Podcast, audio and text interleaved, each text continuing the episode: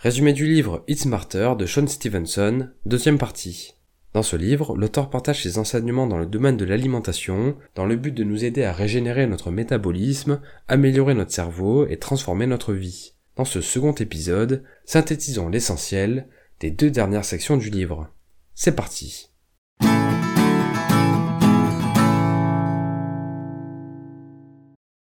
Commençons directement avec la deuxième partie, Manger pour améliorer ses performances cognitives, ses relations et son sommeil.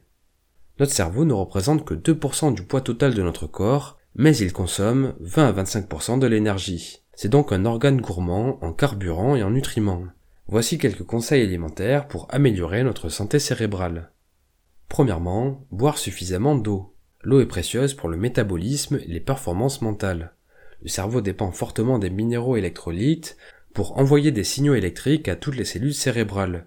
Ces nutriments sont présents dans l'eau. Une bonne hydratation permet entre autres d'atténuer la fatigue, d'améliorer les troubles de l'humeur, de stimuler la mémoire à court terme et d'améliorer la concentration et les temps de réaction.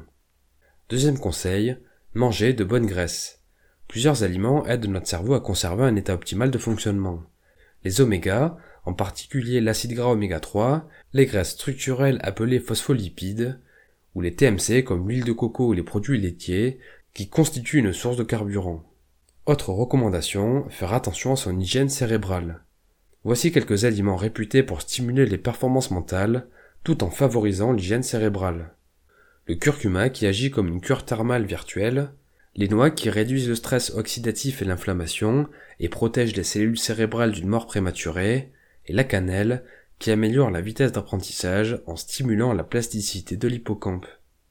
Conseil suivant, éviter le trop de sucre. Pour améliorer ses performances mentales, il convient d'éviter les aliments nuisibles. À ce propos, la drogue la plus nocive est la consommation répétée de sucre, car elle entraîne une véritable addiction. Bien que le sucre soit une formidable source d'énergie, il ne contient que très peu de nutriments essentiels. À l'opposé, il vaut mieux privilégier les aliments et les boissons suivantes les épinards, l'ail, les mûres, le chocolat, le thé vert, la spiruline, les champignons, le café ou les brocolis. Pour Sean Stevenson, la nourriture est le langage de l'amour, car elle est la chose qui nous unit aussi bien autour d'une table à la maison que sur la scène mondiale. À ce propos, il insiste sur l'importance de manger ensemble à la maison. Notre repas est fortement influencé par les personnes avec lesquelles on les partage. Par exemple, des études montrent que les personnes qui dînent régulièrement en famille consomment plus souvent des fruits et des légumes et moins de soda et d'aliments transformés. Le fait de manger ensemble est aussi l'occasion de se retrouver, de parler et de se connecter avec ceux qui comptent le plus. L'auteur conseille donc de mettre en place un rituel familial en planifiant quelques repas ensemble chaque semaine. Il suggère aussi de cuisiner ensemble. Paradoxalement, notre système alimentaire fait que ça coûte moins cher de se goinfrer au fast-food que d'acheter un panier de légumes sains. Or, dans les sociétés occidentales, les taux d'obésité et de maladies chroniques grimpent en flèche. Le fait d'être créateur de notre environnement est un levier pour combattre ce problème. Cela passe par le fait de travailler sur l'amélioration de sa propre santé et de son bien-être, en s'exposant à des conditions plus saines. À ce propos, la cuisine permet d'utiliser des produits moins transformés, de comprendre ce que l'on ingurgite, et in fine de mieux manger.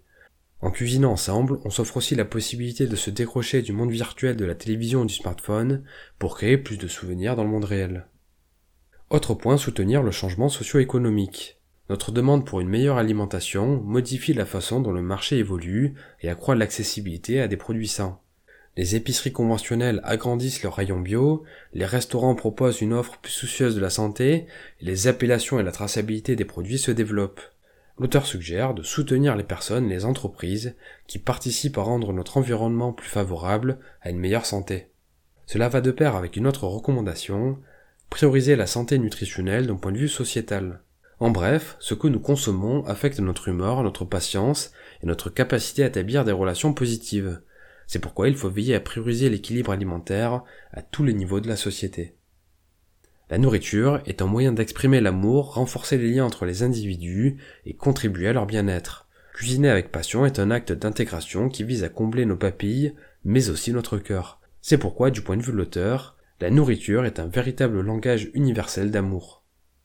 Il enchaîne ensuite sur les conseils nutritionnels pour un repos optimal. Le sommeil est indispensable au bon fonctionnement de l'organisme. Il joue un rôle dans la récupération physique et mentale, dans la régulation hormonale ou le renforcement du système immunitaire. Voici quelques recommandations en lien avec l'alimentation qui influencent la qualité de notre sommeil. Premièrement, maintenir le bon équilibre avec sa flore intestinale. Les bactéries de l'intestin jouent un rôle titanesque dans la régulation des cycles de sommeil. En effet, les hormones et neurotransmetteurs liés au sommeil sont produits et stockés dans l'intestin. Le soutien du microbiome de cet organe est primordial si l'on veut bien dormir. Voici quelques-uns des nutriments les plus précieux pour favoriser un sommeil réparateur la tryptophane, la vitamine B6, la glycine, la vitamine C, la vitamine D, le potassium, le calcium, le magnésium et les oméga 3. La plupart sont contenus dans les aliments prébiotiques et probiotiques. Deuxième conseil, optimiser le nettoyage du cerveau. Le cerveau est constamment en train de travailler notamment pour éliminer ses déchets et favoriser son bon fonctionnement.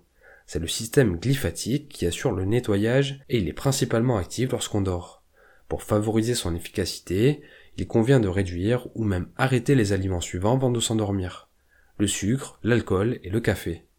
Troisième recommandation, s'appuyer sur des compléments alimentaires si besoin. Sean Stevenson liste plusieurs compléments pour soutenir son sommeil. Le reishi, la camomille, la valériane, le magnésium, la altéanine et la mélatonine. Bien, terminons maintenant par la dernière section, l'intervalle entre les repas et le programme de 30 jours pour manger plus intelligemment. Pour l'auteur, la règle des trois bons repas par jour est une loi bancale. Au cours de l'histoire, la fréquence des repas s'est progressivement organisée autour du temps de production. Un petit déjeuner copieux permettait de travailler pendant une bonne partie de la journée sans interruption. Le problème est que nos habitudes alimentaires ont évolué, mais le fonctionnement de notre métabolisme n'a pas bougé. Nos ancêtres se contentaient couramment d'un seul repas dans la journée, alors que de nos jours, nous avons tendance à manger plus souvent. C'est pourquoi Sean Stevenson suggère de revenir à une organisation alimentaire plus proche de celle de nos ancêtres, notamment en privilégiant des temps de jeûne intermittents.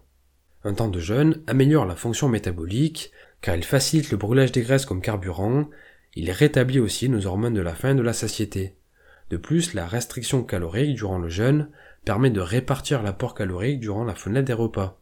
Sean Stevenson recommande d'inclure à ces journées une fenêtre quotidienne d'alimentation et une fenêtre de jeûne. La clé est de mettre en place des habitudes alimentaires flexibles de sorte à les adapter facilement à notre mode de vie. Voici plusieurs conseils pour soutenir une transformation rapide de ces habitudes alimentaires. Premièrement, suivre la méthode FAST. FAST est l'acronyme qui décrit une stratégie en quatre étapes que l'on pourrait résumer ainsi. Déterminer ses périodes idéales d'alimentation et de jeûne, la fenêtre de jeûne idéale doit durer entre 12 et 18 heures, par exemple en terminant son dîner à 20 heures et en cassant son jeûne par un déjeuner compris entre 8 heures et 13 heures. Deuxième étape, s'adapter à son mode de vie en suivant plusieurs principes. Être cohérent mais pas névrosé, différencier faim et l'habitude, et garder l'essentiel à l'esprit. Troisième étape, soutenir ses résultats grâce à divers aliments. Voici quelques aliments que l'on peut manger et boire durant la fenêtre de jeûne. Le café, l'huile MCT et le thé vert. Quatrième étape, suivre ses objectifs à la fois en termes d'apparence, de sensation et de performance. L'auteur invite à ne pas négliger ses sentiments subjectifs tels que la sensation de faim, la qualité du sommeil, la digestion ou le niveau d'énergie pour vérifier que le système d'habitude ne crée pas de problème. Deuxième conseil, s'appuyer sur cinq outils pour favoriser un succès durable. Sean Stevenson aborde cinq clés qu'il considère comme les cinq secrets de l'alimentation smart.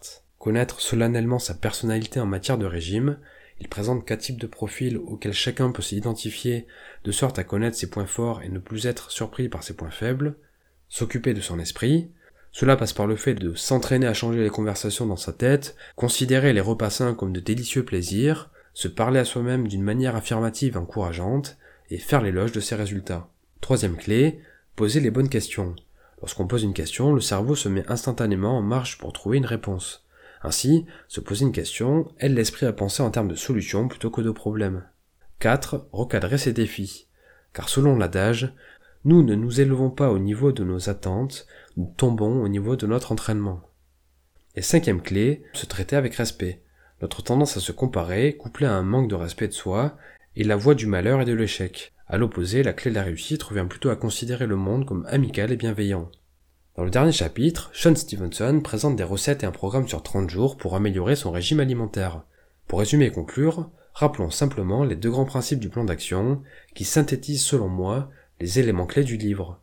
Manger une grande variété d'aliments chaque jour en se basant sur les aliments listés dans les différentes parties, et faire un jeûne intermittent qui s'adapte à son mode de vie en intégrant une fenêtre de repas et une fenêtre de jeûne dans ses journées.